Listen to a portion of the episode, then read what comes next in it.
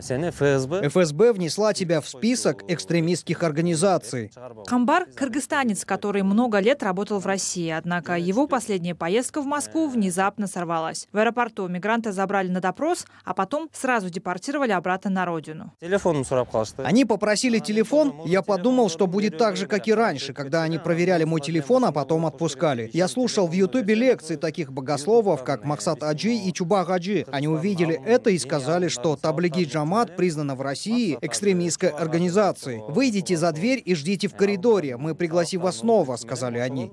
Похожая история произошла с другим соотечественником Камбара Нуразимом. Ему запретили въезд в Россию на 49 лет. Кыргызстанец прилетел в Москву, где силовики заявили, что будут проводить дополнительную проверку. По словам Нуразима, в аэропорту в основном задерживали мужчин с бородами и спрашивали, читают ли они намаз. Какой-то ящик Они принесли какой-то ящик и сказали, разблокируйте свои телефоны и положите их в коробку.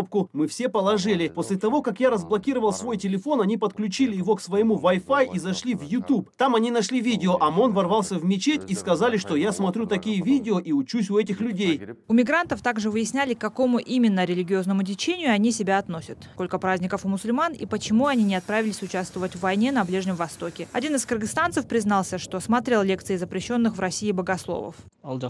Там он нашел два или три видео. Там были ролики разных наставников. Но я не имею отношения ни к одному из этих течений. Причина, я смотрел видео богословов, которые запрещены в России. Я знал, что это неправильно, но по некоторым вопросам они высказывали очень справедливые вещи. Кыргызстанский юрист Мирлан Тухтобеков часто работает с мигрантами. Он утверждает, что в последнее время из России все чаще депортируют иностранцев по религиозным причинам. В последнее время очень много стало случаев, когда депортируют из-за внешности, фотографии с бородой в паспорте или какой-то религиозной одежды. Вообще из-за войны в Украине там усилили меры безопасности. Однако, по идее, это не должно было быть связано с религией, поэтому я связываю это с ксенофобией и исламофобией. Других оснований не вижу. Поэтому на всякий случай лучше удалить лекции богословов и религиозные наставления.